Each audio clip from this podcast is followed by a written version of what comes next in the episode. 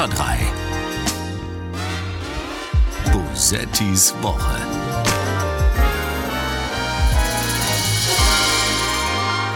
Schauen Sie, der Bundeswirtschaftsminister hat vor wenigen Tagen gesagt, er hofft auf gutes Wetter. Also die Hoffnung auf gutes Wetter scheint jetzt die Grundlage zu sein für eine sichere Energieversorgung. Ja, das ist eine neue Tradition. Ich lasse jetzt immer Markus Söder diesen Podcast eröffnen. Letzte Woche auch schon. Einfach weil alles, was man nach Markus Söder sagt, plötzlich von einer kaum erreichbaren Klugheit zu sein scheint. Die Welt erwacht gerade wieder aus der wohligen Illusion, dass sie nichts anderes zu tun hätte, als die Queen zu betrauern. Wir schlagen uns heute wieder durch die Nachrichten der Woche. Bosettis Woche ist das hier. Ich bin Sarah Bosetti und mir gegenüber sitzt ein Mann, der äh, euch nichts sagen wird. Es, ich weiß gar nicht. Ich glaube, er ist auch irgendwie in diesem Humor-Business unterwegs, aber ich habe ihn auch noch nie zuvor gesehen. Ein gewisser Christian Ehring ist heute da. Hallo Christian. Hallo Sarah. Das war dein Name, oder? Das ist mein Name und ich bin so froh, dass ich endlich mal hier reingelassen werde. Ich habe monatelang an der Studiotür gekratzt und gesagt, ich will auch das. mal. Ja, das Kratzen, das war ich. Ah, verdammt. Und ja, ich glaube, ihr habt das vielleicht gehört bei den vergangenen Folgen, da war immer dieses Kratzen im Hintergrund. Ja. Ne? Und ich habe auch gedacht, ist das, was ist das? Ist das ein Tier, das rein will? Ist es ein Mensch, der rein will? Aber du, es gibt so eine, moderierst du nicht irgendeine so Sendung im Fernsehen? Ja, ja, ja, aber es ist noch nicht so lange. Es sind elf, elf Jahre ja, okay, äh, etwas mehr ähm, sogar, aber ähm, das ist ja nicht entscheidend. Also ich finde, wer hier bei ja, Woche ja ist, der hat es wirklich geschafft. Ja, das stimmt. Das stimmt. Das stimmt. Das ist unser Kriterium auch. Und ne? ich habe auch immer gefragt, wie wäre es denn? Kann ich mal langsamer? Und die haben, die, die haben auch beim NDR gesagt, nein, das, wir spielen die Trümpfe runter wie beim Skat. Also mhm und dann kommst du vielleicht im Herbst mal dran. Und ich bin sehr, sehr glücklich. Ja, wir sind jetzt äh, bei Folge 20 heute. Das ist, ich glaube, das ist schon, es ist doch irgendwie was Besonderes auch. Ne? Das heißt, du bist äh, an unserer Stelle 20. 19 waren besser als du, muss man mal sagen. Christoph Sieber war sogar schon zweimal da. Der ist also doppelt, der ist einfach doppelt so berühmt wie du. Und ähm, das ist schön. Es das waren auch, schön. ich habe sie alle verfolgt, die Folgen. Also nicht alle, aber die allermeisten habe ich verfolgt. Und äh, war doch sehr, sehr begeistert. Also ich konnte es auch durchaus nachvollziehen. Ich, bin, ich fühle mich sogar sehr, sehr geehrt, dass ich jetzt auf Position 20 hier aufschlagen darf. Das ist schön. Ich bin super gemein zu dir und du bist einfach nett zu mir. Das bringt mich völlig aus dem Konzept.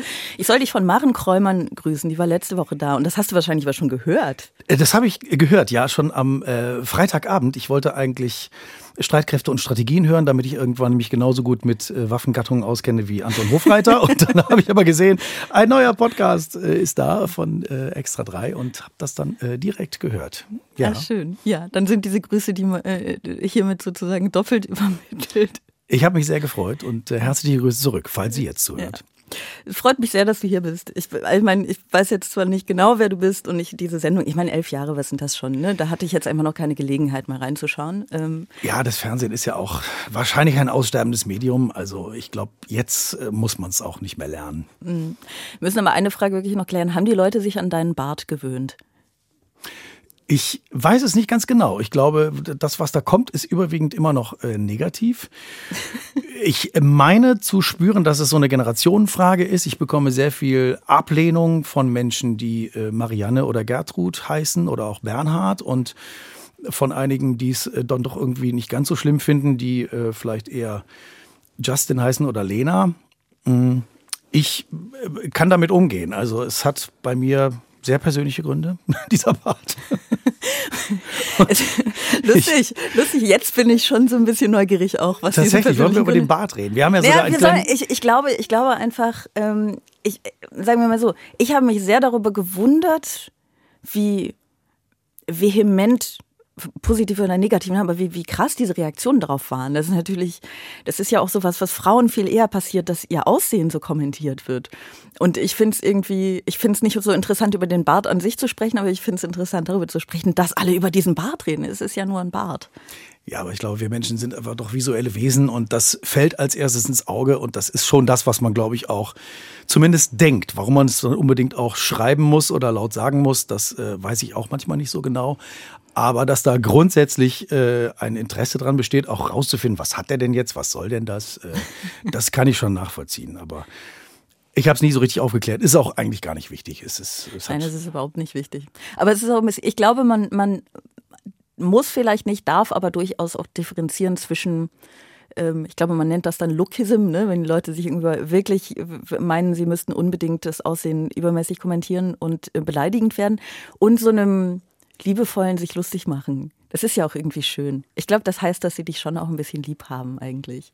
Ja, es ist die breite Palette von äh, leichtem, liebevollem Hänseln bis hin ja. zu Beard-Shaming, würde ich es jetzt mal nennen. Beard, Beard-Shaming finde ich irgendwie ein schönes Wort. Allein dafür hat es sich vielleicht schon, schon gelohnt, wer weiß. So, ähm, du weißt, wir weinen. Du ja. weißt, wenn du es gehört hast, eigentlich, dass wir es noch nie wirklich geschafft haben zu weinen. Wir waren aber schon sehr, sehr nah dran. Äh, es gibt ja dieses blöde Klischee, dass es schwerer ist, Menschen zum Lachen zu bringen, als sie zum Weinen zu bringen. Das habe ich schon häufiger gehört. Oh, ist das so? Äh, das halte ich für absolut falsch. Ich glaube, der Weg von neutral zum Lachen ist viel kürzer als von neutral zum Weinen. Hast du schon mal mm. geschafft, einen Saal zum Weinen zu bringen?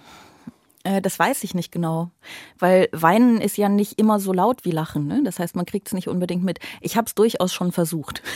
ich, ich gebe mir ja große Mühe, auch bei meinen Live-Programmen die Leute äh, sehr unglücklich nach Hause zu schicken. Ich bin wahnsinnig gut in Werbung. Ne? Nein, das ist aber vorbei, schon ein Qualitätsmerkmal. Also ja. wenn man an einem Abend tatsächlich äh, lacht und auch weint, das ist schon was ganz Besonderes. Das ist, ich glaube, dass äh, ja, ich mag das ja auch. Ne? Ich mag das, aber das tun die Leute, die schluchzen ja nicht unbedingt gleich laut los, sondern da kommt vielleicht an irgendeinem Punkt eine einsame Träne, die man nicht nicht, nicht direkt hört. Insofern weiß ich es nicht.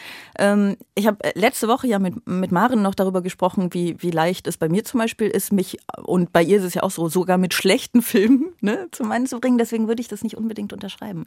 Ich weiß es nicht genau. Ich glaube, dass es ähm, allgemein negative äh, Gefühle hervorzurufen bei Leuten ist, glaube ich, relativ einfach. Es ist zum Beispiel auch wahnsinnig leicht, Menschen zu ärgern. Das stimmt. Das verstehe ich immer nicht, dass Leute sich so überlegen fühlen, wenn sie jemanden ärgern. Dabei könnte ich jetzt, ich könnte jetzt einfach um diesen Tisch in Dortmund übrigens, haben wir noch nicht erwähnt, ne? Wir sitzen gemeinsam in Dortmund gerade. Ja. In, in der Hansestadt Dortmund. Genau. Hier saß, äh, genau in diesem Studio äh, saß ich vor, vor ein paar Monaten mit, mit Sträter auch schon in Dortmund sitzen wir. Ähm, und ich könnte jetzt um diesen Tisch rumkommen und dir die ganze Zeit auf den Fuß treten. Und an irgendeinem Punkt würde dich das ärgern. Und das würde mich ja nicht überlegen machen. Es wäre einfach nur sehr blöd von mir so. Aber es ist einfach. Und ich, vielleicht ist es mit dem Weinen ähnlich. Ich bin sehr gespannt, was passiert. Ob du mir auf den Fuß treten wirst, ob ich weine. Ich würde es begrüßen. Äh, ich bin jemand, der eher selten weint, aber das mm. empfinde ich jetzt nicht als Stärke, sondern es ist eher so eine, so eine, so eine Impotenz, würde ich sagen. Ja. Also manchmal will ich wirklich weinen und denke, jetzt wäre der Moment, jetzt willst du weinen und dann geht's nicht. Ah, okay. Ich heul ständig. Aber ich glaube, ähm, wir könnten das einfach so festhalten. Wenn ich das jetzt auf emotionaler Ebene nicht schaffe heute, dann komme ich um den Tisch rum und wir machen das mit körperlicher Gewalt. Warum nicht? Aber wir fangen schon mal mit was äh, Traurigem an. Verlierer der Woche. Wer hat für dich diese Woche verloren? Die Woche verloren hat für mich der russische Verteidigungsminister Sergei Shoigu, der ja schon lange nicht mehr in Erscheinung getreten ist, dann wieder doch ein bisschen und äh, jetzt äh, herhalten musste für diese Teilmobilmachung von Wladimir Putin. Er hat es ja verkündet und gesagt, er sei dem Rat seines Verteidigungsministeriums gefolgt, diese Teilmobilmachung in Angriff zu nehmen. Und natürlich ist auch Putin ein riesengroßer Verlierer. Aber äh, ich habe das Gefühl, sein Verteidigungsminister Scheugu, der ist jetzt schon mal sowieso an allem schuld, was da schiefgehen wird. Und äh, vermutlich wird es ja ganz dramatisch äh, schiefgehen. Also ich würde an seiner Stelle, glaube ich, keine neuen Büromöbel kaufen. Ich habe das Gefühl, äh, seine Karriere ist da nicht mehr allzu lang. Äh, man fragt sich natürlich auch bei Wladimir Putin wirklich, was ist los mit dem Kerl? Ähm, ist er jetzt wirklich so verzweifelt? Wo führt das hin, wenn er immer verzweifelter wird? Es, ähm, es ist eine, eine wirklich katastrophale und äh, gleichzeitig auch absurde Situation. Ich habe bei ihm immer das Gefühl, ist da irgendwas? Äh, hat er doch einen geheimen Plan? Er hat ja auch tatsächlich in seiner Rede gesagt, das Ziel des Westens ist es, Russland zu schwächen, zu spalten und letztlich zu zerstören. Und ich habe mich gefragt, äh, ist das eventuell dein Ziel? Äh, schließt du da von dir auf andere? Manchmal fragt man sich ja, ähm, hat er vielleicht einen Masterplan, Russland äh, endgültig zu zerstören und zu isolieren? Ist er vielleicht ein Doppelagent? Arbeitet er heimlich für den Westen? Das würde wahnsinnig viel erklären. Ja, Vielleicht, ich, ich finde die Theorie ganz gut. Vielleicht ist er, ist er am Ende die, die Rache der SPD für Günter Guillaume. Äh, ich, ich weiß es nicht. Es ist vielleicht auch, weil er immer diese seltsamen Fotos ähm, veröffentlicht, wo er da so ein bisschen wie der James Bond Bösewicht an diesem ja. Schreibtisch sitzt mit dem, mit dem Flachbildfernseher und da läuft dann ähm, das aktuelle Fernsehprogramm und dann hat er immer noch mehrere Festnetztelefone. Und ich glaube, wenn er eine Telefonkonferenz machen will, dann muss er die Hörer aneinander halten. Aber es hat immer was von äh, was, was, was Surreales. Und äh, manchmal denke ich auch, da, da, muss doch irgendein Masterplan hinterstecken. Es kann doch wirklich nicht sein, äh, dass es alles jetzt so absurd ist. Und er ist natürlich auf der einen Seite ein Loser und äh, diese klammheimliche Freude, die empfinde ich natürlich auch, wenn es dagegen Offensiven gibt, die erfolgreich sind in der Ukraine. Auf der anderen Seite ist es ja kein Grund, jetzt äh, in irgendeiner Form beruhigt zu sein. Im Gegenteil. Nee, das stimmt. Ich habe das auch irgendwo gelesen. Die gute Nachricht, äh, Putin steht massiv unter Druck. Die schlechte Nachricht, Putin steht massiv unter Druck. Das äh, ist ein Ding. Ich glaube, ich würde ähm, die, diese, diese Riege der Verlierer der Woche vielleicht noch ein bisschen, ein bisschen erweitern und zwar äh, darum.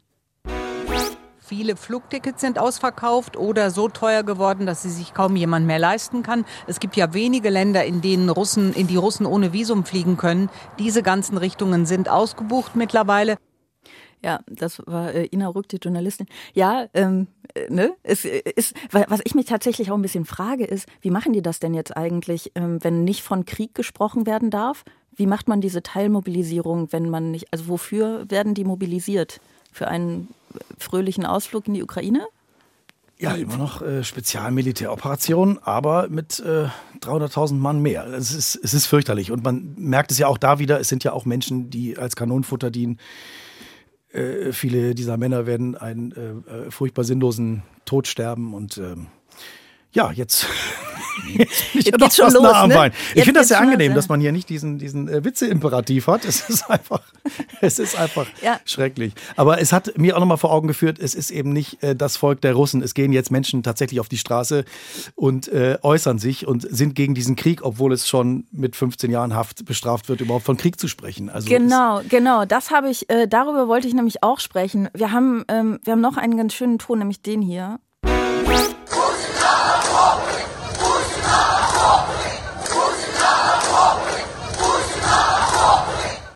Das sind nämlich genau die Leute, die jetzt auf die Straße gehen und rufen Putin in den Schützengraben oder in die Schützengräben. Ich weiß es nicht. Ähm, sinngemäß ist es ja dasselbe. Und ich denke mal, wie krass, wie krass, dass Leute sich das trauen. Ja. Oder? Und die werden zum Teil einfach aus der Haft sofort äh, bekommen die ihren, ihren Bescheid, dass sie jetzt eingezogen werden. Und ja. Leute machen das trotzdem. Und ich frage mich immer, ähm, ob ich zu diesen Menschen gehören würde. Würdest du zu diesen Menschen gehören? Das kann ich klar beantworten. Nein. Oh, wie ehrlich. Ja, Hilfe, Ehrlichkeit. Also es ist nicht so, dass ich mich das nicht schon äh, häufig im Leben gefragt hätte. Also äh, als ich das erste Mal von Nationalsozialismus erfahren habe und dann äh, diverse andere Male auch. Ich äh, bin noch nicht vor die Prüfung gestellt worden. Ich habe große Angst, dass ich äh, vielleicht hinter der Gardine stehen würde und äh, gucken würde, was da draußen passiert. Aber auch, auch große, große Angst hätte. Also vielleicht wächst man auch über sich hinaus, das weiß man ja nicht genau. Ich hoffe, dass es so wäre, dass es so ist. Aber ähm, ich kann es nicht mit Sicherheit sagen. Das ist eine erstaunlich ehrliche Antwort. Ich weiß gar nicht, ob ich ich weiß es nicht. Ich, weißt du, was, ich, was man, glaube ich, was man, ich, nicht vergessen darf, ist natürlich die, äh, die Gefühle, die man in so einer Situation auch in sich trägt. Die Wut darüber. Ja. Ne? Also man ist ja dann, man ist dann ja auch persönlich betroffen von einem Umstand. Das ist ähm, ein, äh, wie ich finde, also ich will jetzt sagen, ein schöner Übergang, aber es gibt eigentlich keinen schönen Übergang äh, zu dem nächsten Thema, über das ich nämlich auch ganz gerne sprechen würde, das thematisch eigentlich nicht verwandt ist, aber das zumindest in einem Element was damit zu tun hat, nämlich ähm, hierüber. Der Tod einer 22-jährigen Iranerin hatte eine landesweite Welle der Empörung und Proteste ausgelöst. Sie war vor einer Woche in der Hauptstadt Teheran von der Sittenpolizei festgenommen worden, weil sie das islamische Kopftuch offenbar nicht nach den strikten Vorschriften trug. Die Frau brach unter ungeklärten Umständen auf der Polizeiwache zusammen und starb drei Tage später im Krankenhaus. Genau, äh, Massa Amini nämlich ähm, ist gestorben und diese ungeklärten Umstände, das klingt jetzt natürlich irgendwie erstmal, als wisse man es nicht so genau, aber es ist ja äh, schon relativ offensichtlich, dass die äh, nicht zufällig gestorben ist und nicht von selbst gestorben ist. Die hat ja auch irgendwie äh, Verletzungen, die ähm, daher rühren mussten, dass sie irgendwie auf den Kopf geschlagen wurde und so. Das heißt, im Grunde ist da einfach eine Frau von dieser Sittenpolizei getötet worden, weil sie ihr nicht mal ihr Kopftuch gar nicht trug, aber sie trug es wohl nicht angemessen. Ja. Ähm, und äh, im Iran ist die Hölle los. Ne? Also ich weiß nicht, hast du mal hast du Bilder gesehen? Ich habe Bilder gesehen und auch das äh, finde ich wirklich äh, natürlich unglaublich mutig und äh, ja, wo ich jetzt erfahren habe, dass du mich in etwas schmeichelhafterem Licht siehst als ich mich selbst. äh, ich, ich wäre vielleicht auch dabei. Ich finde auf jeden Fall diese, ähm, diese äh, Theokratie ist wirklich unfassbar. dass es eine Sittenpolizei gibt, ein, ein Ministerium für die Wahrung der Moral und die Prävention der Unzucht und das in den letzten Jahren auch immer, äh, immer stärker durchgegriffen wurde. Was ich sehr faszinierend finde, es gibt dann tatsächlich immer wieder diesen Moment, dass die äh, dass die Macht so paralysiert ist. Also jetzt sagt ja tatsächlich der Präsident, wir werden das alles aufklären, äh, wir äh, können sie beruhigen und äh, die Untersuchung ist im Gange, aber es beruhigt niemanden mehr. Und äh, ich ja. glaube, damit hätte sowohl er als auch äh, der Ayatollah nicht gerechnet. Und vielleicht wird das jetzt wieder brutal niedergeschlagen. Vielleicht ist es aber auch der Anfang von, von einer Revolution. Ich würde es mir wahnsinnig wünschen und äh, bewundere auch da nur den Mut. Vor allen Dingen auch, weil das ja Menschen sind, die, ähm, die in diesem System aufgewachsen sind. Ne? Also das, das finde ich immer ist lustig, in Ansätzen haben wir letzte Woche auch darüber gesprochen, dass wir ja auch alle in dem System aufgewachsen sind, in dem wir leben, auch in dieser männlich geprägten Gesellschaft und so, so ähm, und sich deswegen viele ähm, auch Frauen gegen den Feminismus wenden. Ne? Und bei uns ist es ja nun in heutigen Tagen irgendwie im Vergleich alles sehr, sehr ähm, milde. Und äh, trotzdem gibt's Leute, die sagen, oh, es ist mir alles zu, ich will mich gar nicht damit beschäftigen, ich habe hier meinen Platz gefunden. Und das sind ja Menschen, die in diesem Gottesstaat aufgewachsen sind, die mit diesen Werten aufgewachsen sind, die mit diesen Tatsachen auch einfach aufgewachsen sind und ähm, in sozialen Gefügen funktionieren wollen natürlich auch, ne? Und denen ja, also die, die wirklich trotz allem zu dem Schluss kommen müssen, das geht so nicht, das geht so nicht weiter. Ja. Und die sich dann auch noch gegen diese äh, realistische Gefahr ähm, auf die Straße bewegen und das trotzdem machen. Und ich bin auch völlig, ich weiß nicht, ich, ich frage mich das dann immer auch, würde ich das wohl auch tun? Es ist so leicht, Ja zu sagen. Deswegen war ich so fasziniert davon, dass du eben Nein gesagt hast. Weil wenn ich das aus ähm, meiner hiesigen Sicht betrachte, macht mich das auch wahnsinnig wütend. Ne? Und diese ganzen, ähm, die Unterdrückung der Frau macht mich, äh, wie das nun mal so ist, wenn man sich sehr in etwas hineinfühlen kann, weil ne, in dem Fall auch Frau, ähm, macht mich halt wirklich, wirklich wütend und ich denke, ich will auch auf die Straße, ich will auch hören, so. Ähm, aber ich weiß ja nicht mal, ob ich es wirklich tun würde. Und dann bin ich natürlich auch in einer völlig privilegierten Situation, nicht nur, weil ich eben nicht betroffen bin, sondern auch, weil ich ähm, in einem System aufgewachsen bin und jetzt in einer Gesellschaft lebe, die mir auch von allen Seiten sagt, dass das nicht in Ordnung ist. Ich muss da gar nicht selber hinkommen. Ja, man kann ja auch davon ausgehen, dass viele von diesen Menschen tatsächlich auch religiös sind, dass denen das nicht ja. nur aufoktroyiert wurde, sondern dass sie in irgendeiner Form religiös gebunden sind und äh, gläubige Muslime sind und dann das Kopftuch äh, zu verbrennen und äh, sich die Haare abzuschneiden, das in aller Öffentlichkeit zu machen, da muss die, die Wut unglaublich groß sein. Aber ich habe mich mal gefragt, ob es, ähm, ob es wirklich so ist, dass Religion und Patriarchat immer Hand in Hand gehen. Und ich, ähm, ich kenne mich nicht mit, mit allen Religionen aus, aber ich glaube zumindest, was die, äh, was die Weltreligionen angeht, äh, ist es tatsächlich so. Mhm. In unterschiedlichen Ausprägungen. Ich weiß, dass jetzt wahrscheinlich auch viele sagen, nein, aber es ist jetzt nicht mehr so und man kann das auch alles feministisch sehen. Aber ich denke, äh, dass grundsätzlich eine Vorherrschaft des Mannes äh, mit diesen religiösen Regelwerken einhergeht. Ich kenne es zumindest nicht umgekehrt. Ich weiß nicht, wie es bei irgendwelchen indigenen Gesellschaften ist und deren Religion. Das weiß ich auch nicht. Das weiß ich auch nicht. Aber ich glaube, wenn man über die Weltreligion äh, spricht, dann ist das schon eine, eine These, die man mal raushauen kann. Zumal es auch, ähm, ich meine, das ist ja das große Problem der Religionen, dass sie ähm, so viel Machtpotenzial bergen. Ne? Also ich bin, ich bin nicht gläubig. Äh, bin aber gar nicht dagegen, dass Menschen gläubig sind. Natürlich nicht, das steht mir auch überhaupt nicht zu. Soll, sollen sie alles sein? Ich habe aber schon mit den meisten Religionen ein großes Problem. Eben weil sie dieses Machtpotenzial bergen und weil natürlich, wo immer Macht zu holen ist, wird sie ausgenutzt. Und ähm, es ist jetzt natürlich häufig auch einfach ein Kampf um, um Machterhalt. Und das trifft ja auf das Patriarchat nun mal auch zu. Um mal wieder ein bisschen. Sich, wenn, wenn, das, wenn das wirklich Gottes Wille sein soll, dann. Äh Ja, da kann Gott froh sein, dass er nicht existiert. Also. Ja. schön, schön. Was mich äh, tatsächlich auch immer so wütend macht, wenn ich äh, von dieser Art von Protesten höre, ähm, aus anderen Ländern, aus in dem Fall Gottesstaaten, aus Diktaturen, aus Ländern, in denen die Leute eine ernsthafte Gefahr eingehen, wenn sie das machen. Ähm, es macht mich wütend auf auf diese Querdenkenbewegung zum Beispiel, weil die das so für sich vereinnahmen, dieses wir sind wir sind gegen die Diktatur, die ich habe immer das Gefühl, die spielen Diktatur, wie andere Menschen Computerspiele spielen. Und ich möchte damit wirklich keine Gamerinnen und Gamer beleidigen, weil ich ne, ich habe nichts gegen gegen Computerspiele, aber was du bei Computerspielen machst, ist ja Dinge erleben ohne eine ehrliche Gefahr einzugehen, was toll ist. Es ist super. Du bist in komplett anderen Welten und kannst das erleben und kannst, es ist aufregend, aber du bist eigentlich auf deinem Sofa zu Hause und, und gehst keine Gefahr ein. Und solange du weißt, dass du ein Spiel spielst, ist das super.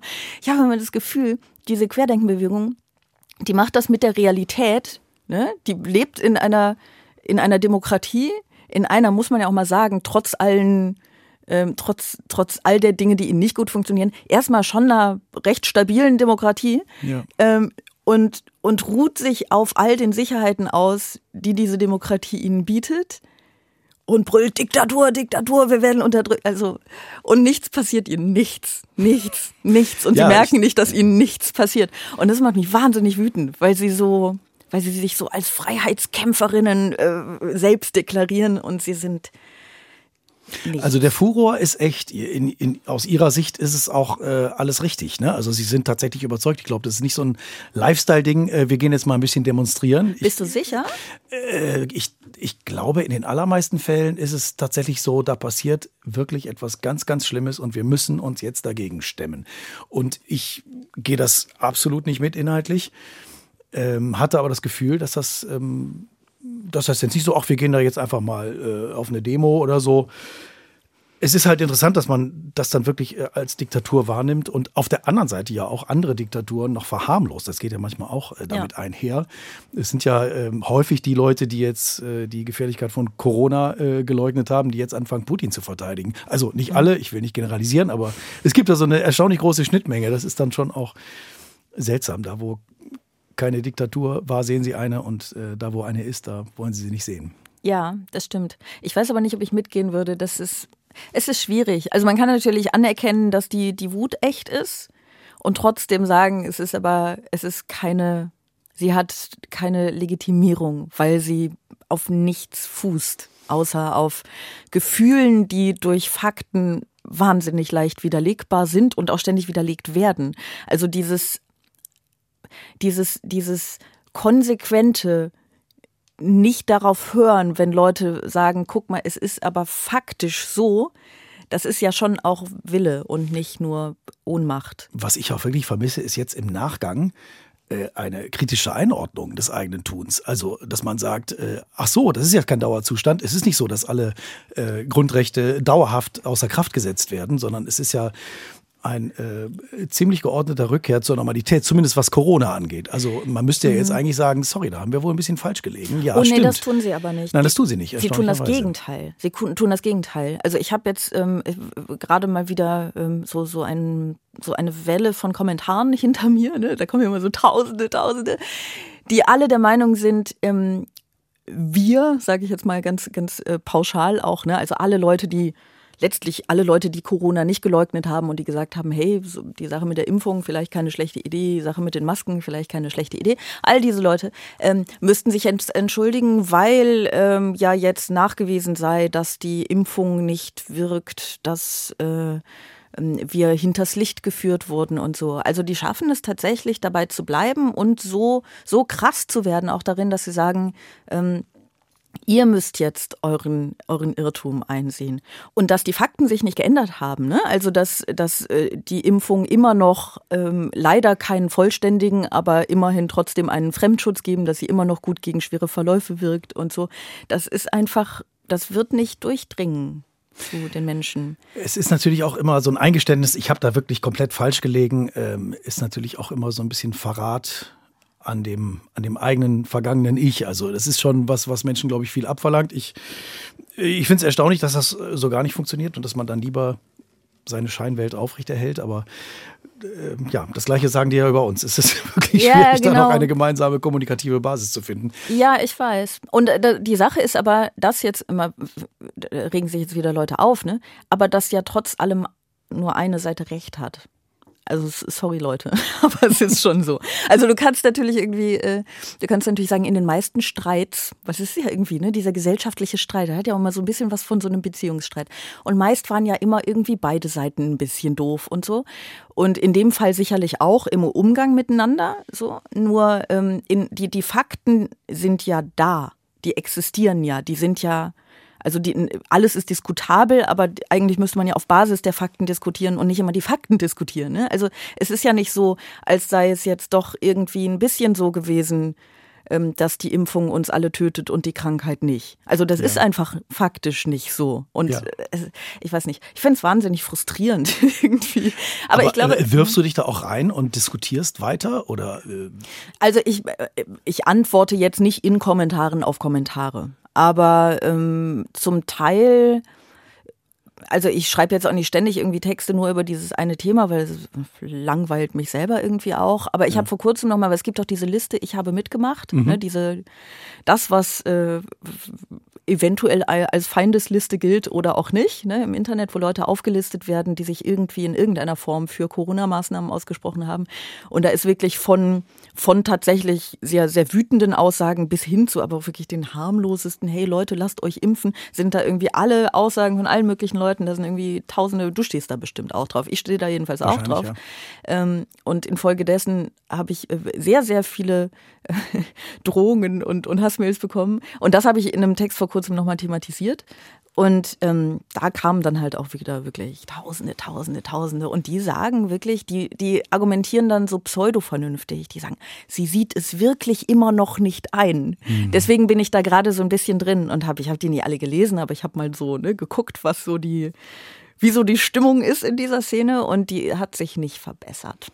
Nee, die hat sich nicht verbessert. tja, es, ja, es, Weinst es, du schon? Auch, ja, ich, Ich arbeite es kommt so wieder hart alles dran. hoch. Nein, das ist, äh, ich bin auf einem guten Weg, ja. Ähm, äh, es gab doch auch insgesamt immer viel Verständnis und es gab auch viel, man darf nicht alle über einen Kamm scheren und äh, natürlich sind nicht alle rechts, es sind natürlich auch nicht alle rechts. Aber es gab schon auch sehr viel Verständnis für, äh, da sind Menschen frustriert, da haben Menschen Angst und man muss das bitte verstehen. Also ich fand schon, da wurde einiges an Verständnis auch investiert, was vielleicht auch, äh, auch. anderen Gruppen mal äh, zugutekommen könnte, Ja. wenn sie sagen, so, ähm, hier und da empfinde ich das aber so und so und das äh, verletzt jetzt wiederum meine Gefühle oder macht mir persönlich Angst und macht mir Sorge. Ja, das stimmt. Da gibt's eine erstaunlich große Diskrepanz, ne, auf wen man wie viel Rücksicht nehmen sollte. Naja, so, wir weinen jetzt gleich. Nein, wir, mal, wir, wir, kommen mal, wir kommen mal zu einer sehr schönen Rubrik.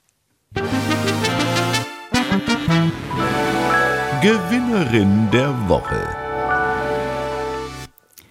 Das könnte doch jetzt mal was Positives sein. Was meinst du? Ja. Wer hat die Woche für dich gewonnen? Äh, für mich hat die Woche gewonnen Gabrielle Le Breton, äh, obwohl sie eigentlich verloren hat, nämlich vor Gericht. Äh, äh, sie hat letztes Jahr in Berlin einen großen Wasserspielplatz besucht und hat sich dort oben ohne gesonnt. Also es gibt da in Berlin-Treptow offenbar äh, eine, eine Parkanlage und einen sehr großen Wasserspielplatz. Ja, die Plansche. Die Plansche. Die ist super. Ja, so, Ich wohne ja in Berlin. ein Super. typisch Berliner Name. Plansche kennt man in Berlin. Ich kannte es nicht, aber ich glaube, also ich glaube, wenn man Kinder hat, ja.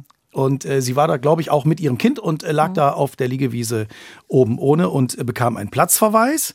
Sie hat daraufhin geklagt und hat gesagt, das sei diskriminierend. Männer dürfen da auch oben ohne rumlaufen. Warum darf ich das als Frau nicht? Sie wollte 10.000 Euro Schadensersatz. Und das Landgericht Berlin hat die Klage abgewiesen, hat gesagt, nein, da liegt keine Diskriminierung vor wegen ihres Geschlechts. Und das Präsentieren eines nackten weiblichen Oberkörpers äh, gehöre doch noch zu einem Verhalten, das äh, dazu führen kann, dass andere Besucher sich aus moralischen, religiösen oder sonstigen Gründen belästigt und unwohl fühlen könnten. Äh, nichtsdestotrotz hat sie einen Erfolg gefeiert, finde ich, denn erstens hat der Wasserspielplatz seine Nutzungsordnung geändert. Ja. Äh, jetzt dürfen Männer und Frauen oben ohne dort sein. Also nur die primären Geschlechtsmerkmale müssen bedeckt sein. Und es hat eine Diskussion angestoßen, zumindest in meinem Kopf. Ähm, Das ist doch ein schöner Erfolg. weil ich auch mal, äh, äh, vielleicht sind da andere auch viel weiter, wahrscheinlich sind da andere viel weiter, aber ich dachte tatsächlich nochmal, äh, die, die, die Sexualisierung einer weiblichen Brust einfach per se, weil man sagt, das ist eine Frau und die hat eine Brust, äh, kontextunabhängig, ähm, finde ich völlig daneben. Und äh, ich finde, natürlich gibt es Gelegenheiten, wo man nicht oben ohne erscheinen sollte. Äh, die gibt es dann auch für alle, äh, klar, in der Kirche, bei Beerdigungen, bei der UNO-Vollversammlung, würde ich sagen. Mhm. Aber da, wo man sagt. Obwohl letzteres lustig wäre. Es wäre lustig und man könnte es vielleicht auch irgendwie äh, noch begründen. Aber ähm, da, wo man sagt, hier ist es erlaubt, finde ich, müsste es dann auch tatsächlich für alle Geschlechter erlaubt sein. Und es gibt natürlich auch Männer, die Brüste haben und Frauen, die keine Brüste haben, aus den unterschiedlichsten Gründen. Und äh, wo macht man da den Unterschied? Also wo ist irgendetwas anstößig, erregend, ab wie viel Gramm Fettgewebe, äh, finde ich völlig absurd. Es sollte natürlich keinen Zwang geben, oben ohne rumzulaufen, aber äh, obwohl auch das lustig wäre. Ja, gibt es ja an bestimmten Orten, also Sauna oder FKK-Strand. Ja. Und wenn man das nicht will, kann man es ja auch meiden. Aber ähm, ja, ich, ich habe das Gefühl, wir sind da wieder mal einer Meinung, oder sind wir da unterschiedlicher Meinung? Nee, doch, ja, äh, absolut unterschiedlicher. Ich finde die Sexualisierung der weiblichen Brust natürlich toll. nein, nein, wir sind da, es ist ein bisschen äh, schade, ne, wenn wir, ja, wir einer Meinung sind. kontroverser vielleicht hier. Ach, ich weiß es gar nicht. Ich finde äh, ich finde das gar nicht. Ich finde ja auch, ähm, um ganz kurze ähm, Abschweifung, ne, danach sofort zum Thema, aber ähm, zum Beispiel Talkshows im Fernsehen und so werden ja immer so besetzt, dass Leute unbedingt unterschiedlicher Meinung sind, damit es knallt.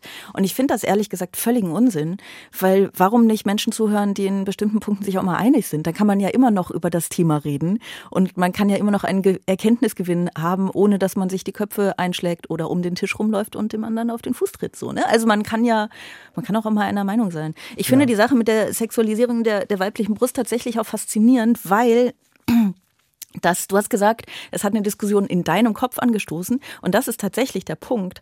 Ähm, auch in den Köpfen der Frauen ist es ja so, ne, dass äh, die, die weibliche Brust, also ich würde zum Beispiel äh, nicht oben ohne an der Plansche rumliegen ähm, und ich könnte nicht mal eindeutig beantworten, warum nicht. Also wahrscheinlich aus so einer gewissen Scham heraus, die mir ja nun auch eingetrichtert wurde von Kindesbeinen an, ne? So, womit wir wieder beim Thema sind, Gesellschaft, in der wir aufgewachsen sind. Was sagt uns diese Gesellschaft?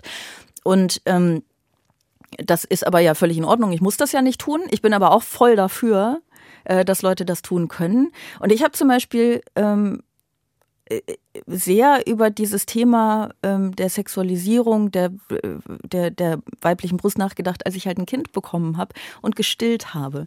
Weil das eine sehr interessante Phase ist, weil du ähm, plötzlich, also es ist wahnsinnig faszinierend, was deine Brüste können. Also deine jetzt speziell vermutlich nicht, aber meine, ne? Also was die können. Die haben, plötzlich steht die Funktion dieser Brüste so im Vordergrund. Und es ist die, alles in dir, du bist ja auch voller Hormone und hast dieses süße kleine, diesen Blub da, den du füttern willst, ne? Mhm. Und, ähm, alles in dir will dieses Kind ernähren. Und das ist, also es ist jetzt ein bisschen ein schwieriges Thema, weil das Stillen, das klappt natürlich auch nicht bei allen Frauen und so. Ich kann jetzt ja nur aus der Perspektive sprechen einer Frau, bei der das funktioniert hat. Und ich glaube, wenn es nicht funktioniert, ist das auch häufig was, womit irgendwie Frauen ähm, sehr zu kämpfen haben. Deswegen möchte ich kurz am Anfang sagen, ich bin überhaupt nicht so, dass ich sage, äh, Kinder müssen gestillt werden. Du kannst Kinder mit Fertignahrung sehr, sehr gut ernähren. Fertig, so. Lasst euch nichts einreden. Wenn du aber stillst und wenn du da so drin bist, ne, dann ist deine Brust äh, wirklich, die will das. Du musst das. Du stirbst einfach, wenn du nicht das Kind fütterst oder abpumpst. Die ist voller Milch, die, entschuldige Leute, aber ja. die spritzt da raus, die ist voll, du kriegst Milchstau. Es tut höllisch, höllisch weh, wenn du Milchstau kriegst. Du kriegst Fieber, du kommst überhaupt nicht mehr klar. Das heißt, deine Brust ist, da ist nichts mit Sexualisierung. Du sagst, geht alle weg von dieser Brust, ich will dieses Kind füttern, so. Und das hast du ein paar Monate oder Jahre, je nachdem, wie lange du stillst die Reaktion einiger Menschen darauf ist natürlich auch erstaunlich. Ne? Also dieses Stillen in der Öffentlichkeit ist ja ein, ein Thema. Ich habe da gar nicht so negative Erfahrungen gemacht. Ich habe von vielen negativen Erfahrungen gehört von Leuten, ja. ne? Frauen, die irgendwie ähm, gesagt kriegen, äh, oh ja, das ist, das ist, mir unangenehm. Und da hinten ist irgendwie ein Plakat von irgendwie einem Unterwäschemodel, ja. ne? wo, du, wo es auch kein Problem damit gibt. Ich habe auch übrigens lustigerweise irgendwann einen Kollegen von uns, ich sage jetzt seinen Namen nicht, um ihn nicht irgendwie bloßzustellen oder so, ne, aber äh, im Zug getroffen und dann habe ich im Zug gestillt gerade und der war gar nicht böse, aber der war so, ha, ich weiß gar nicht, wo ich, ich kann dich gar nicht angucken gerade und ich habe halt unter einem, ich habe ja, man hat nichts gesehen, ne, war ein Tuch drüber und ich war so, weißt du, normalerweise, ich will dich jetzt nicht erschrecken, aber normalerweise ist da auch nur ein bisschen Stoff drüber. Das wird dich erschrecken. Und dann war ich irgendwann fertig wieder angezogen, das Kind auf den Arm genommen und er war so, oh, ich kann dich immer noch gar nicht richtig angucken. Und es ist erstaunlich. Und das war ein, das ist ein wahnsinnig netter Mensch. Ich mag ihn, du, du kennst ihn auch und magst ihn auch. Und es ist gar nicht, gar nicht schlimm, es war gar nicht böse. Aber das, das hat so diese, dieses Unbehagen mit dem Thema ausgedrückt. Ähm, ja. Einfach weil die Brust so sexualisiert ist. Und weil sich auch Menschen, die niemandem irgendwas Böses wollen, in dem Moment nicht davon lösen können. Das ist ja auch legitim. Ich glaube, das sind Gefühle, die hat man einfach, die kommen hoch, die kann man wahrnehmen und muss sie auch nicht unbedingt äh, äh, direkt zensieren und sagen, das darf ich jetzt nicht, ich darf mich jetzt nicht unwohl fühlen, aber äh, man, man, man braucht es nicht zu äußern, man muss nicht äh, so weit gehen, dass sich die Frau womöglich auch noch unwohl fühlt. Also ja. ich hatte auch einen Dialog mit meinem 15-jährigen Ich und äh, ich glaube, ich wäre mit 15 auch nicht äh, an die Plansche gegangen, wenn ich weiß, dass da sich Frauen oben ohne sonnen äh, und wäre mit der Situation überfordert gewesen. Ist aber dann mein Problem gewesen, äh, wäre es gewesen. Ich hätte auch keine Sauna besucht und keinen FKK-Strand. Ja. Und ähm, ich finde beim Stillen, jetzt weil ich das natürlich auch zwar nur flankierend als Vater, aber eben auch miterlebt habe, wie schlimm das ist, wenn man irgendwo sich auf eine öffentliche Toilette zurückziehen muss oder irgendwelche entwürdigende Situationen, wo man denkt, es ist nun wirklich das Allernormalste von der Welt. Mhm. Und äh, warum gucken da Leute komisch? Ich habe es allerdings auch sehr selten erlebt. Ich weiß nicht, äh, wie oft es jetzt heute noch vorkommt, aber ähm, ich hatte schon das Gefühl, meistens ist da doch eher Verständnis. Ja, ja, inzwischen auch. Also äh, habe ich das Gefühl auch. Ich habe das Gefühl, da tut sich was. Man kann das ja auch mal ein bisschen positiv formulieren. Ich habe auch wirklich das Gefühl, da tut sich was, dass das normalisiert wird. Das ist jetzt, ähm, da, aber ich habe da keine statistischen Daten zu. Ne? Ist ja immer ein bisschen schwierig. Das ist ja jetzt sehr anekdotisch, was wir erzählen. Ich habe so und so erlebt, andere Leute erleben es anders. Es hängt vielleicht auch ein bisschen davon ab, wo man lebt und wo man sich aufhält. Ne? Es gibt ja durchaus äh, Geschichten von äh, Frauen, die auch irgendwelcher Cafés verwiesen wurden und so, ne? völlig absurd ist. Aber so ist es. So ist es nun mal. Aber das fand ich jedenfalls irgendwie ein äh, einschneidendes Erlebnis, äh, dass äh, überhaupt, also äh, ist jetzt ein bisschen vom Thema ab, aber überhaupt diese Tatsache, dass du, ich war 35, als ich ein Kind bekommen habe, und ähm, dass mit 35 plötzlich Dinge an deinem Körper entdeckst. Also, dass du plötzlich merkst, ah, das ist, da, du kannst einen Knopf drücken und dann kann der was, wovon du 35 Jahre zwar theoretisch wusstest, dass der Körper das kann, aber, ne, also ich, ich fand es wahnsinnig faszinierend, auch, aber auch alles vorher, ne, Schwangerschaft, dass dein Körper ein Kind ausbrüten kann, so alles, alles irgendwie, ähm, sehr anstrengend, aber auch irgendwie sehr faszinierend. Ähm, und dieses Erlebnis äh, hat es für mich gebraucht, um mehr darüber nachzudenken, wie sexuell, also wie ich selber dadurch auch mit diesem ganzen Thema Brust umgehe. Ich hatte nie drüber nachgedacht, ähm, mich irgendwo oben ohnehin zu, also doch, ich lag schon mal irgendwo oben ohne. Das, ich habe ein bisschen gelogen. Aber es ist so, ich mache das mal im Alltag nicht. Ne? Und ähm, die Selbstverständlichkeit, mit der wir das nicht tun, bedeutet ja auch, dass wir von der Gesellschaft von Kindesbeinen an gesagt bekommen, dass man das nicht tut. Also dass eine Frau das nicht tut. Und Männer oben ohne zu sehen, völlig normal. Ja, und ich muss sagen, es stört mich auch. Also wenn ich im Park spazieren gehe und es äh, gibt ja zum Beispiel Männer, die ohne weiteres oben ohne joggen. Ich weiß gar nicht warum. Vielleicht damit der Oberkörper auch braun wird. Mhm. Also die einfach nur mit Hose äh, und Oberkörper unbekleidet durch den Park joggen und äh, ich, ich, weiß ich nicht, finde ich jetzt, ich finde es, also ich würde es nicht machen. Mir wäre das irgendwie unangenehm. Ja? Ich finde es, ich finde es irgendwie äh, ein bisschen drüber. Ich finde auch persönlich äh, unangenehm, so, so Strandbar-Situationen, auch äh, wenn man da irgendwie äh, sich was zu essen holt und man äh, hängt so mit der Wampe halb ah, im Salat. Mhm. Muss ich auch nicht haben. Würde ich jetzt persönlich auch nicht machen, aber äh, da ist ja auch völlig klar, Männer machen das. Ja. Egal ist mal warum, Frauen machen das nicht. Ja, es ist, also ich bin da eher so, dass es mich, glaube ich, bei beiden Geschlechtern nicht so, ähm, nicht so stört. Es kommt ein bisschen drauf an, wie, wie nah man sich so ist. Also ich finde so draußen, Leute joggen, sollen sie machen. Ähm, und, aber ich muss auch nicht unbedingt mit, mit schwitzenden, halbnackten Menschen so zwangskuscheln. Ne? Das, das finde ich, muss auch tatsächlich nicht sein. Und ich habe mehr so, ähm, so beim Schwimmen gehen, in der Schwimm, also es gibt, also es gibt bestimmt viele Schwimmhallen, aber ich weiß jetzt von einer Schwimmhalle in Berlin, wo man dann in den Umkleiden auch irgendwie plötzlich gemischt ist.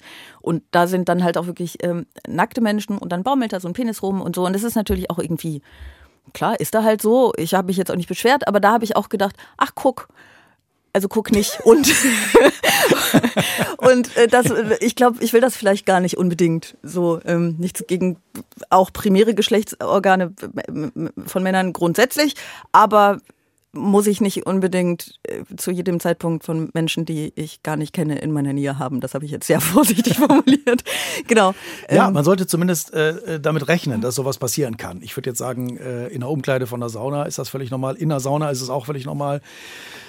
In einer gemischten Umkleide auch. Ähm, aber ähm, da, wo es äh, da, wo es gesellschaftlich anerkannt ist, sollte dann auch für alle das Gleiche gelten. Ja, ich finde das auch. Ich finde aber das äh, nur quasi zum Abschluss dieses Themas noch kurz. Das, was du vorhin gesagt hast, eigentlich ganz interessant. So mein 15-jähriges Ich wäre da wohl eher nicht hingegangen. Und das ist natürlich auch ein bisschen ein Problem, weil du als äh, jugendlicher, junger Mann, Junge, der gerade irgendwie ja auch ähm, äh, mit seinen eigenen ich weiß gar nicht, mit seinen eigenen Trieben, mit, seinen, mit seiner eigenen sexuellen Identitäten alles irgendwie ja noch wahrscheinlich so ein bisschen zu kämpfen und hadern hast und eben auch nicht weißt, wie du darauf reagierst, weil die Brust so sexualisiert ist, also, ähm, dass es dann eventuell auch schwierig sein kann. Ja, also es wäre ein, ein einziges äh, inneres und äußeres Erröten, äh, ja. Gefühl von, von, von Unangenehm und Peinlichkeit gewesen, aber äh, ich. Aber ja. weißt du, wenn, wenn du das mehr, also es ist ja vielleicht auch so, ähm, ich möchte jetzt, äh, ich möchte jetzt sehr gerne den Anblick von Brüsten mit dem Anblick von Spinnen vergleichen. Einfach weil das so ein schön schiefer Vergleich ist. Ich bin sehr gespannt. ich, äh, Schocktherapie. Das ah, ist, ja. was ich meine. Also wenn du, es gibt ja viele, viele Menschen, die Angst vor Spinnen haben. Ich bin so mittel, ich bin so okay, aber je mehr ich sie sehe, desto besser ist es eigentlich, ne? Und ähm, vielleicht ist das mit Brüsten eben auch so ein bisschen so, ne? Wenn es normal ist, dass Frauen um dich herum, dass du auch einfach mal Brüste siehst, die eben gerade nicht als äh, luststeigernd inszeniert werden, sondern einfach da sind, dass es dann vielleicht auch besser wird. Ne? Dass man dann ja. nicht als äh, auch als junger Mann, der noch nicht alles kontrollieren äh, kann, also kann man wahrscheinlich auch später nicht, aber vielleicht ein bisschen besser, ähm, da nicht so drunter leiden muss.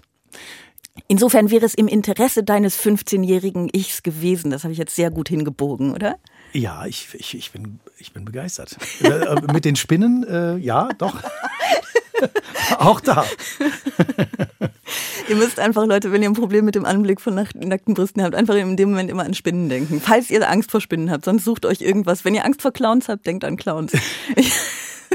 ich tue den Leuten gerade nichts Gutes. Ich weiß auch nicht, vielleicht bin ich auch jetzt wirklich sehr, äh, sehr creepy rübergekommen. Dann bitte ich um Entschuldigung. nee, gar nicht, gar nicht. Ich finde das, also das ist ja auch sowas, es ist ja völlig absurd, nicht darüber zu sprechen, dass heranwachsende Männer irgendwie beim Anblick von Frauen halt auch darauf reagieren und dann ja auch da, auch mit eigenem Scham, äh, mit eigener äh, Unsicherheit zu kämpfen haben und so. Also wenn man das jetzt verschweigt, dann, dann verschweigt man, glaube ich, einen großen Teil der, der Problematik. So. Ja. Und das wollen wir ja nicht. So, wir weinen immer noch also nicht. Also nein, aber ist, äh, du, du, hast völlig recht, es hat sich seitdem vieles getan und äh, sowohl ja. was Brüste als auch was Spinnen angeht. Ja, ich, wir haben, wir haben eine schöne entspannt. neue Rubrik. Ich habe ich hab eine Rubrik erfunden. Die geht folgendermaßen. Neues vom Weltuntergang. Schön, ne? Neues vom Weltuntergang ist unsere Klimarubrik. Ja, es gibt kein Klima vor acht statt Börse vor acht, aber äh, du machst Neues vom Weltuntergang. Neues vom Weltuntergang, ja, weil es auch irgendwie, ich weiß nicht, es ist, äh, wir sind ja so ein bisschen mittendrin in dieser, äh, in diesem Ding Weltuntergang, wobei es stimmt natürlich nicht ganz, ne? Eigentlich ist es ja, sind wir es ja, die Welt wird ja weiter bestehen. Ähm, und es ist aber, wenn wir, wenn wir immer so uns durch die Nachrichten der Woche wühlen, es kommt zum Teil ja immer noch wirklich viel, viel zu wenig vor und dann kommt es nicht vor. Und das ist ja Quatsch, wir müssen ja trotzdem drüber reden. Jetzt ist es natürlich so, ähm, dass es auch medial tatsächlich schon vorkommt. Äh, zum einen sind ja heute ähm, heute ist ja wieder Fridays for Future. Mhm. Wir müssen mal gucken, wir könnten jetzt groß zu diesen, zu diesen Demos aufrufen und es würde überhaupt gar nichts bringen, weil es zwar jetzt gerade bei uns 11.16 Uhr ist, äh, bei euch aber ähm, schon später Nachmittag oder Abend oder wann immer ihr das hört, das heißt, dann ist es vorbei. Also unsere Zukunft ist ja schon eure Vergangenheit. Es klingt ein bisschen wie so ein Demoplakat bei Fridays for Future, oder? Unsere Zukunft ist eure Vergangenheit. Ja, ähm, aber so, insofern so, so hoffen wir einfach, dass ihr dahin gegangen sein werdet. So. Ähm. Und ähm, hast du das von Pakistan gehört? Ja, das habe ich natürlich auch gehört. Ja, Pakistan ja, ist. Wenn ich dann äh, nicht weine, weiß ich es auch nicht. Äh, ja, es sind die. Äh, schwersten je aufgezeichneten Überschwemmungen in der Geschichte von Pakistan. Es steht ein Drittel des Landes steht unter Wasser. Ähm, es sind schon über äh, anderthalb tausend Menschen gestorben. 33 Millionen sind von den Fluten betroffen. Ähm, und was jetzt natürlich passiert, abgesehen davon, dass ich glaube, vorher waren schon irgendwie 40 Prozent der Bevölkerung von Hunger äh, betroffen oder unterernährt. Ähm, das werden jetzt natürlich sehr viel mehr und es breiten sich Krankheiten aus. Mhm. Hurra, wie das nun mal so ist. Aber das wirklich Beruhigende an der Sache, Leute, es ist 5000 Kilometer entfernt. Es betrifft uns überhaupt gar nicht. Ja, ich frage Er mich weint. Auch. Ja. Ich, sehe ich sehe Tränen. Also äh, äh, es ist ja wirklich äh, immer schwieriger auch zu leugnen, dass da einfach äh, eine, reale, äh, eine reale Klimakatastrophe äh, passiert und nicht erst in Zukunft, sondern gerade jetzt im Moment. Es gibt immer noch Leute, die es schaffen, das zu leugnen und sagen, nein, es ist alles ganz normal, es ist einfach mal geregnet hat es schon Es ist einfach immer. mal ein bisschen viel Wasser, aber sowas kommt halt alle so und so viele Jahre mal vor. Und ja, die, an, den, an, den, höheren Temperaturen ist auch nicht der Mensch schuld, sondern weiß ich nicht. Es gibt auch tatsächlich. Claudia Kleinert und Sven Plöger. Ich weiß es nicht. es, es, es, gibt jetzt tatsächlich auch ähm, äh, Untersuchungen äh, speziell zu, zu diesen ähm, Überschwemmungen in Pakistan. Es gibt nämlich dieses ähm, Netzwerk äh, World Weather Attribution heißt das. Die haben ausgerechnet, dass für die betroffenen, ähm, also diese besonders betroffenen äh, Provinzen, ähm, wäre ohne ohne Klimawandel wäre die Regenmenge in dem Zeitraum, in dem es besonders schlimm gewesen wäre, 50 äh, Prozent niedriger gewesen. Das heißt, es ist nicht, es ist nicht einfach so eine Schätzung, so ein, ach, das ist bestimmt der Klimawandel. Nee, nee, das ist einfach nur Wetter, sondern die Wissenschaft beschäftigt sich durchaus damit. Wie geht man damit um jetzt? Finde du könntest Proteste, den Klimawandel leugnen. ich könnte den Klimawandel leugnen, dann ging es mir vielleicht etwas besser. Ich äh, finde es natürlich richtig, äh, dass heute sehr viele Menschen auf die Straße gegangen sind. Ich finde es äh, unendlich peinlich zu sagen, ich konnte leider nicht, ich musste arbeiten. Ähm, ja. Ich stelle manchmal fest, dass äh, ich zu der Generation gehöre, die das natürlich alles weiß, realisiert und äh, die eigenen Widersprüche erkennen und die eigene kognitive Dissonanz und äh, versucht, das noch irgendwie äh, ästhetisch zu formulieren und zu ästhetisieren und äh, satirisch zu verarbeiten. Und ich ähm, nehme wahr und verstehe auch sehr gut, dass eine junge Generation sagt, da gibt es nichts mehr ähm, zu lachen. Äh, die, die Situation ist jetzt einfach wahnsinnig ernst und ähm, sie empfinden die Panik, die wir alle empfinden sollten. Ja, ist das nicht, ähm, ich, ich finde diese, die Grenzen der Satire, und zwar nicht immer diese ewige Diskussion, was darf denn Satire? Ne? Ich finde ja immer die Frage viel interessanter, was Satire muss, als was sie darf, ähm, sondern die Grenzen, ähm, was kann Satire? Was kann Satire da noch? Das fände ich ja immer interessant. Was machen wir damit? Ich habe das nämlich wirklich gedacht. Ich habe überlegt, ähm, ne, ich habe gedacht, ich möchte gerne über, äh, über dieses Thema sprechen äh, und habe dann auch überlegt, na, wie bereitet man das denn satirisch auf? Und dann habe ich gedacht, da ist ja dieser ähm, äh, Christoph Ehring in meinem, ne? in meinem Podcast, Dings, dieser, ja. der, der mhm. Dings ist ja da, der kann das bestimmt. Und ähm, das ist interessant, dass du nämlich auch sofort darüber sprichst, dass die Satire da eigentlich nicht mehr viel leisten, also leisten vielleicht schon, aber dass es gar nicht so leicht ist, einen satirischen Zugang zu finden zu einem wirklich komplett humorlosen Thema, weil es der äh, fucking Weltuntergang ist. Ja, es ist jetzt wirklich eine sehr ernste Folge, aber äh, ist es, es ja, ist, ist vielleicht ein bisschen, äh, wenn es so äh, behind the scenes hier ist und äh, ich frage mich tatsächlich manchmal, ist es an der Zeit, seinen kleinen Kindern zu sagen, dass sie vielleicht noch irgendwie äh, ein okayes Leben haben werden, aber äh, es für die Generation ihrer Kinder schon sehr, sehr düster aussieht. Äh, es es fällt irgendwie schwer, da noch unbefangen drüber zu reden. Auf der anderen Seite verhält man sich natürlich auch nicht so radikal, wie es manche andere machen. Also ich habe zum Beispiel großen Respekt auch vor, äh, ja, ich mache mich jetzt sehr unbeliebt, aber äh, vor den Aktivisten äh, der letzten Generation, die, glaube ich, diese Panik empfinden und mit zumindest aufmerksamkeitsheischenden Aktionen von sich reden machen. Ob das jetzt immer wirklich so spitz auf den Punkt äh, durchdacht ist und ob man genau die richtigen trifft, das weiß ich gar nicht. Aber mir ist völlig klar, dass man jetzt mit wohl anständigen Demos, äh, die einfach nur irgendwo in den Zeitungen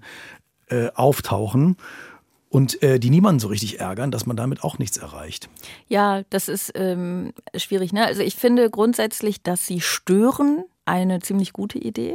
Ähm, es wird natürlich dann sofort, also sie machen sich sehr angreifbar. Ne? Und die Leute haben ja eine große Neigung, die Sache anzugreifen, wenn die Leute, die für die Sache stehen, sich ihrer Meinung nach nicht komplett richtig verhalten.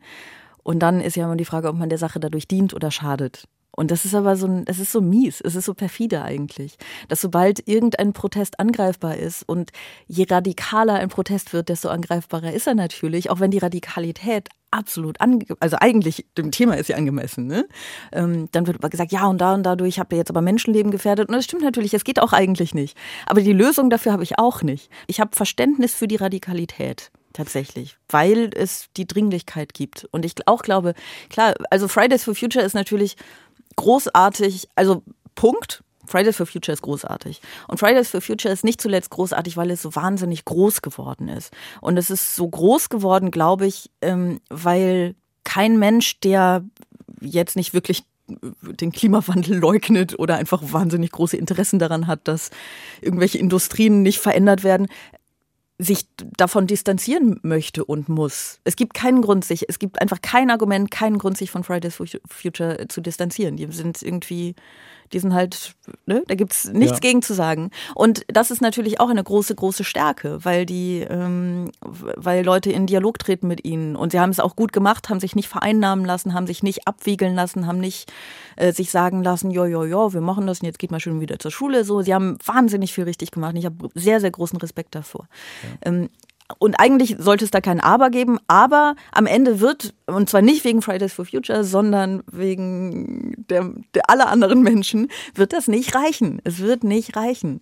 Und ähm was wird denn reichen? Das ist, das ist vielleicht eine interessante Frage. Also ich persönlich glaube ja, dass äh, dieses äh, sich gegenseitig aufrechnen, wo man sich jetzt klimafreundlich verhält und wo nicht und wo man auf einen Flug verzichtet und äh, dann aber doch wieder irgendwo sich gegen das Klima versündigt, dass das auch nicht weiterhilft. Mein Gefühl ist, dass dieses Konzept, ich muss meinen persönlichen CO2-Fußabdruck möglichst gering halten, ähm, dass das äh, irgendwie lobenswert ist und auch viel mit persönlicher Glaubwürdigkeit zu tun hat, dass es aber vielleicht sogar ein wenig ablenkt äh, von den großen Stellschrauben, die auch bewegt werden müssen, damit es überhaupt ja. noch funktioniert.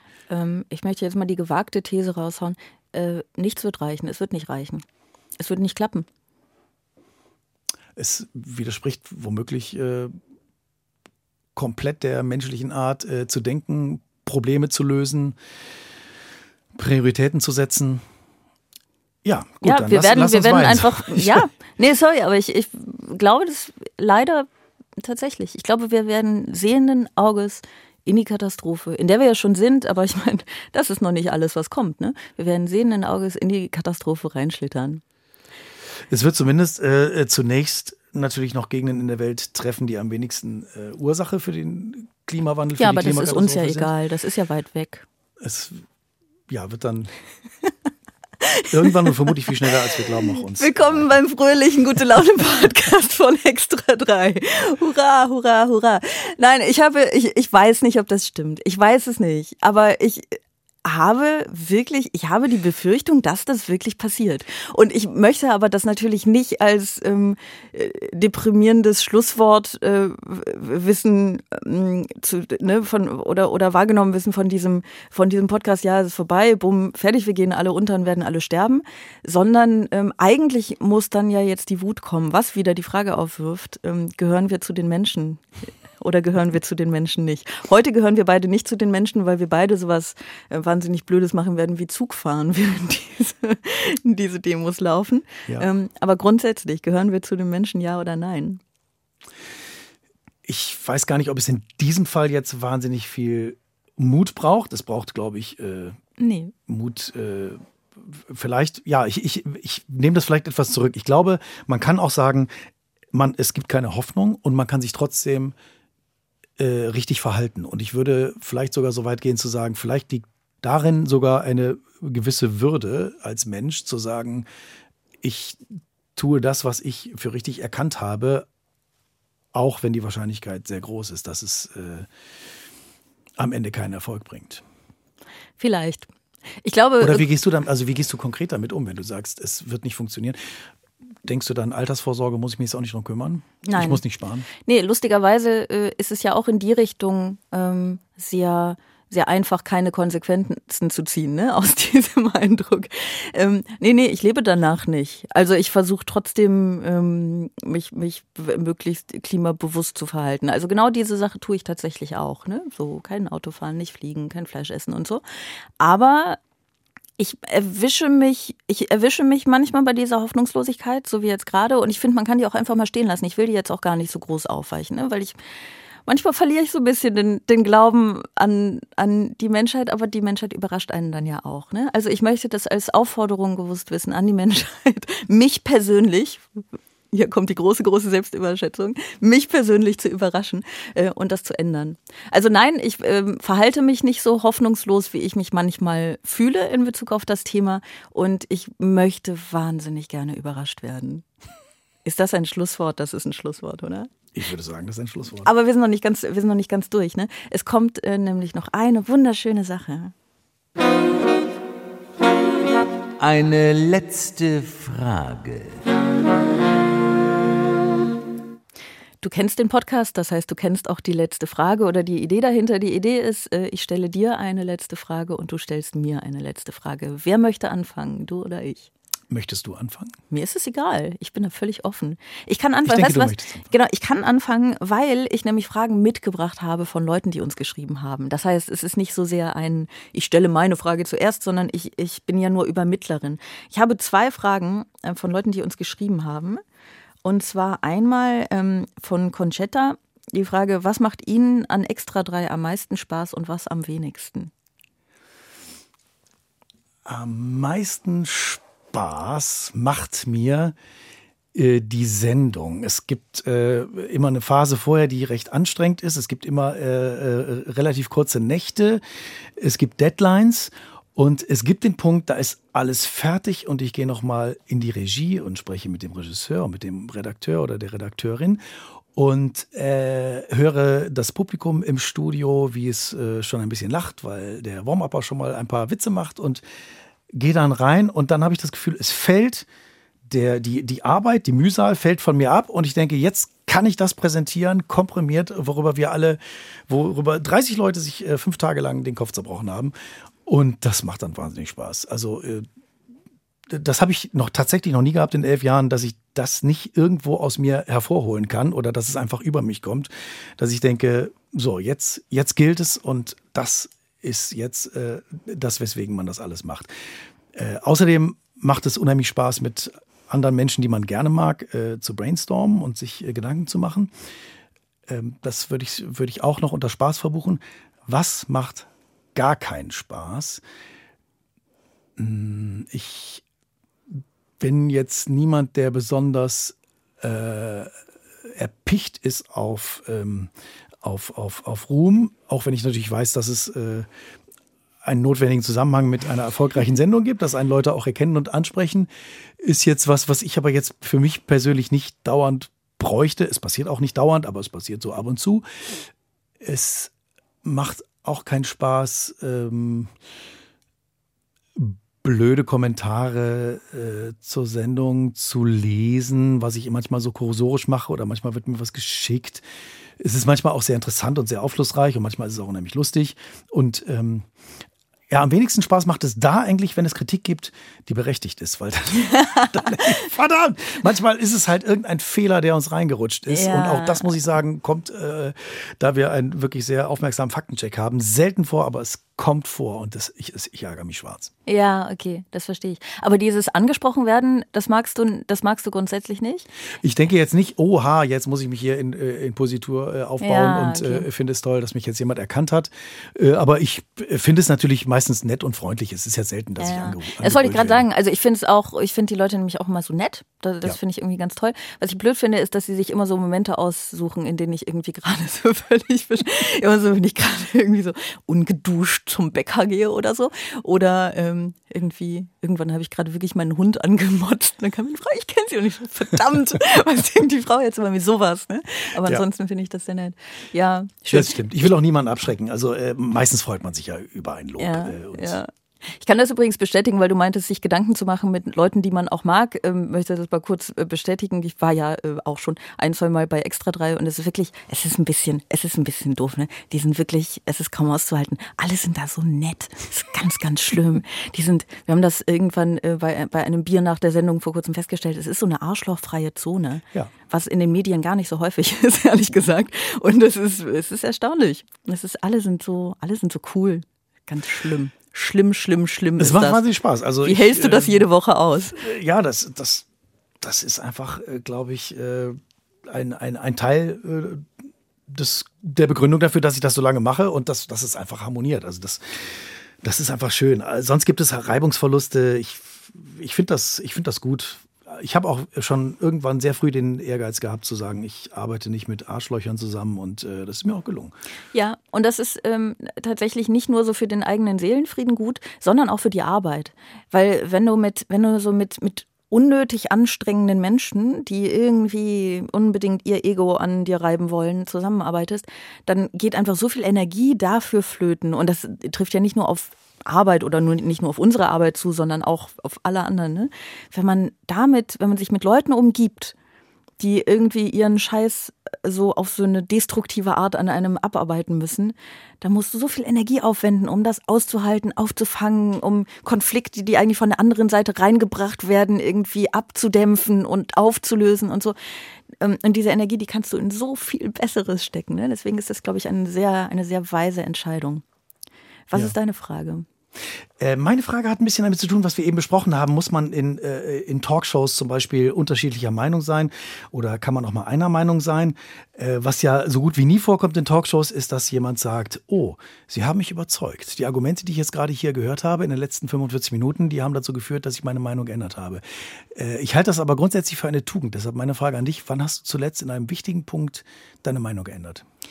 Öffentlich oder privat? Ist egal, was du erzählen möchtest. Huh, da muss ich drüber nachdenken. Äh, da muss ich drüber nachdenken. Ich hatte. Oh, lass mich kurz überlegen. Es ist gar nicht so leicht, ist, dass einem sofort irgendwie was einfällt. Was zum einen daran liegt, dass ich halt einfach sowieso immer mit allem Recht habe. Ja, Deswegen mir passiert mir das natürlich nicht. ja. ähm, ich glaube, ähm, schon, dass, dass ich das tue. Ich weiß jetzt gerade nicht, also es gibt zum Beispiel äh, häufig Diskussionen, in denen ich dann denke, ach krass, so kann man das auch sehen. Ne? So kann man das auch sehen. Und ähm, ich hatte vor kurzem ein, aber privat eine Diskussion über diese Ariel-Geschichte. Hast du das mitgekriegt? Ja. Äh, ne? Diese Diskussion darüber, ob Ariel schwarz sein darf oder nicht. Und äh, im Zuge dessen haben wir darüber gesprochen, ob, ähm, äh, ob ähm, James Bond mal eine Jane Bond sein soll, ne? ob das eine Frau sein soll oder nicht. Und dann hatten wir die Diskussion darüber, also ich war der Meinung, dass es einen großen Unterschied zwischen diesen beiden Fällen gibt, weil es für James Bond in der Geschichte auf fiktiver Ebene ähm, einen Unterschied macht, weil die Figur selber wahnsinnig sexistisch ist. Also ich meine, natürlich hat die sich auch ein bisschen weiterentwickelt, aber ja schon auch eher von dem Vergewaltiger zum äh, zum Womanizer, was jetzt der Unterschied ist, schon da, ne, sehe ich auch. Aber er ist ja jetzt nicht plötzlich irgendwie ähm, der äh, der große Feminist geworden. Das heißt, für die Figur selber würde es einen Unterschied machen, ob es eine Frau ist. Natürlich könnte auch könnte es auch so eine Man-Eaterin sein. Ich sage nicht, dass das nicht funktionieren würde, aber die Aussage wäre tatsächlich eine andere. Und für Ariel ist es meiner Meinung nach von vorne bis hinten komplett unerheblich, ob sie äh, schwarz oder weiß ist, weil das dasselbe wäre, wie hat sie jetzt eine blaue oder eine grüne Flosse. Es ist ja nur Aussehen, es ist ja nicht, die hat ja nicht einen anderen Charakter dadurch, ist ja Quatsch. Ja. Naja, und mein Gegenüber sagte, ähm, äh, dass es schon einen Unterschied macht, und zwar in keinster Weise ne, damit sagen wollend, dass die nicht schwarz sein darf, also das, darüber mussten wir gar nicht diskutieren, ähm, sondern weil diese Geschichte eben auch durchaus, also die, die, oh Gott, ich bin da ehrlich gesagt in dieser Geschichte selber gar nicht so drin, ne? Aber die ist doch, die verliebt sich doch in irgendeinen Prinzen. Und wenn man dann darüber sprechen kann, auch wenn es eine komplett fiktionale Geschichte und eine, äh, eine komplett fiktive Welt ist, ähm, da sagen kann ja, diese Adelsgeschlechter und so, der ist dann ja auch weiß und ne, mhm. müsste es dann, müsste es dann nicht eine Rolle spielen in der Geschichte. So es ist jetzt Ja. so und darüber habe ich ich habe meine Meinung jetzt nicht irgendwie komplett geändert ich habe aber dann in dem Moment auch gedacht, ach krass, siehst du, ich habe einfach gedacht, es ist eine Fantasiewelt und es spielt gar keine Rolle. Und die Frage ist, äh, die Frage, ob man es dann aber nicht thematisieren müsste, weil es ja doch irgendeinen Bezug zur realen Welt hat. In der realen Welt kannst du natürlich ähm, die ganze Ra Rassismusgeschichte nicht ausblenden. Äh, müsste man es dann nicht doch thematisieren? Ähm, also sowas passiert mir sehr häufig, wenn ich mich mit, äh, mit klugen Menschen unterhalte, die, die kluge Argumente bringen, dass hm. ich äh, das Gefühl habe, mein, mein Blick auf etwas erweitert sich dadurch. Ja, ich würde, glaube ich, als erstes thematisieren, warum sinkt der Krebs, aber ähm, natürlich müsste Nee, das finde ich völlig realistisch. Also da habe ich gar kein Problem mit. natürlich könnte man noch das thematisieren. Ja, ja, genau. Also ich meine, diese ganze Grunddiskussion ist natürlich völliger Unsinn, ne? dass sie da irgendwie sagen, ja, das ist jetzt aber unrealistisch, Entschuldigung, ne? die kann doch nicht schwarz sein und dann unter Wasser. Das, also darüber müssen wir ja nicht reden, also als Gesellschaft leider schon, aber mit, äh, mit, mit äh, Menschen, die sich in meinem Umfeld befinden, glücklicherweise nicht. Ähm, aber es gibt ja Aspekte daran, die man diskutieren kann auf Basis eines ähm, einer einer Einigkeit über über die Grundfrage. Sowas passiert recht häufig, ähm, was ich sehr schön finde, weil sonst verharrst du ja nur in deiner eigenen Meinung. Ne? Und wirklich ähm, Meinung ändern, genau. Also so in in Talkshows passiert es, glaube ich, vor allen Dingen deswegen so selten. Also einerseits aus einer großen Eitelkeit natürlich, weil Menschen sind eitel, wir alle sind es leider. Ähm, Menschen in den Medien zum Teil vielleicht noch ein bisschen mehr als die Durchschnittsbevölkerung. Und ähm, was aber mein großes Problem mit diesen Talkshows ist es ja, dass die Leute eben so selten dahin kommen, weil sie über die Sache reden wollen. Die haben ja immer, die wollen wenn sie aus der Politik Agenda, kommen, ja. wollen die genau, die wollen gewählt werden, die wollen das und die wollen irgendwas durchdrücken. Es ist ja gar nicht gewünscht, es ist ja auch, also da tue ich jetzt vielleicht einigen Redaktionen ein bisschen Unrecht, aber ich glaube im Allgemeinen ist es auch redaktionell gar nicht so gewünscht. Die wollen ja, dass aufeinander gehauen wird. Ne? Und ähm, dann kommst du in die Twitter-Trends, dann gibt's Einschaltquoten und so, ne? Und in einem, also was ich gemerkt habe, auch wenn ich selber in solchen in so einem Rahmen mal versucht habe, konstruktiv zu diskutieren, das geht nicht. Wenn der Rahmen das, wenn der Rahmen das nicht wünscht, dann passiert das nicht. Und dann ja. kannst du machen, was du willst. Du kommst nicht dahin, dass irgendwie über die Sache selber so diskutiert wird, dass am Ende vielleicht eine Seite äh, sagt, man muss ja auch gar nicht die ganze Meinung ändern. Sorry, ich höre gleich auf mit meinem Redeschwall, aber es, es, emotionalisiert mich tatsächlich, weil ich, weil ich so gerne, ich mag, ich würde auch wahnsinnig gerne Talkshows gucken, wenn da wirklich über die Sache diskutiert werden würde. Ich mag das, Leute beim guten, klugen Leuten beim Diskutieren zu hören, super. Mit Leuten diskutieren, die, ne, denen es um die Sache geht, super. Aber bei Talkshows passiert das so, so selten. Und dann müsste ja auch gar gar nicht unbedingt eine Seite sagen, ah, jetzt bin ich komplett umgestimmt, sondern man könnte ja mal irgendeinen Konsens finden. Mhm. An irgendeinen Punkt kommen, an dem gesagt wird, ah, okay, darauf können wir uns einigen. Wie gehen wir von da weiter? Ja. Never gonna happen. Und das ist ein bisschen deprimierend manchmal. Ja, aber ich finde schon, eine äh, Gesellschaft, die im Grunde diskursiv ist, müsste ja auch, ähm, da, da müsste ja auch Meinungsbildung so vonstatten gehen, dass man durchaus auch äh, in der Lage ist, auf Argumente zu reagieren und sich nicht so in seiner Trutzburg einzumauern und zu sagen, ich habe aber hier meine Meinung und ich, äh, ich lasse mich nur noch beliefern mit Munition für meine Meinung und habe dann nach mhm. so einer mhm. Talkshow zum Beispiel die besseren Argumente, weil das war jetzt nochmal besonders smart. Und es gibt ja ohnehin so eine Tendenz, dass man sich gerne Argumente aussucht, die auch die eigene Meinung unterstützen. Und äh, ich habe mal versucht darauf zu achten. Also ich habe tatsächlich, ähm, ja, auch in so Sachen wie, äh, ist jetzt nochmal ein ganz anderes Thema, also Waffenexporte. aber es ist, ne, also da merke so, ich, ist mein, wir äh, sind leider vorbei. Nein, Nein, aber das ist so ein Thema, wo ich merke, da, da war ich, äh, da war ich als, als junger Mensch äh, vielleicht etwas zu sehr auch in einer pazifistischen Lilifee-Welt und äh, sehe manches davon heute zumindest nicht mehr ganz so radikal. Also da habe ich meine Meinung geändert. Und, mhm. und bei Brüsten. Ja, siehst du, sehr gut. Das sind ja die beiden essentiellen Dinge des Lebens, Waffen und Brüste.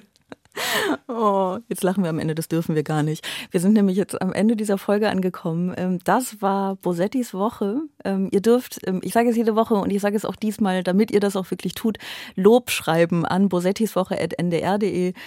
Kritik dürft ihr schreiben an, wie ist äh, die Redaktion vom, Fern vom Fernseher Extra 3, äh, die E-Mail-Adresse? Da dürft ihr, wenn ihr es doof fandet, dann dürft ihr an extra3.ndr.de. Das habe ich gerade erfunden, aber vielleicht gibt es die E-Mail-Adresse. Dann liest Christian das. Das die ist super. wird es wahrscheinlich geben. Wahrscheinlich ja. wird es die geben. Da könnt ihr hinschreiben, wenn ihr es doof fandet, ähm, weil dann ähm, lese ich das nicht. Und das finde ich voll gut. Aber wenn ihr es schön fandet, dann dürft ihr schreiben an bosettiswoche.ndr.de. Auch eure letzte Frage, wenn ihr eine letzte Frage für nächste Woche habt, dürft ihr gerne an diese E-Mail-Adresse schreiben. Nächste Woche kommt nämlich Ralf Rute. Ähm, Das heißt, wenn ihr eine letzte Frage an Ralf Rute habt, dann stellt sie über diese E-Mail-Adresse. Ansonsten abonniert diesen Podcast, damit ihr keine Folge verpasst. Nächste Woche Freitag geht es weiter. Danke, Christian, dass du da warst. Das hat sehr viel Spaß gemacht. Vielen Dank. Auch, dass ich etwas mehr Popularität gewonnen habe. Ja, heute war ähm, ein Mann da, dessen Namen ich jetzt schon wieder vergessen habe, der auch irgendwas mit dem, irgendwas mit Extra da hatte auch zu tun, glaube ich. Und nächste Woche kommt Ralf Rute. Ich freue mich sehr. Bis zum nächsten Mal. Tschüss. Okay. War's das? Ja. Ja. Dann, dann wünsche ich ein schönes Wochenende. Extra 3. Bosettis Woche.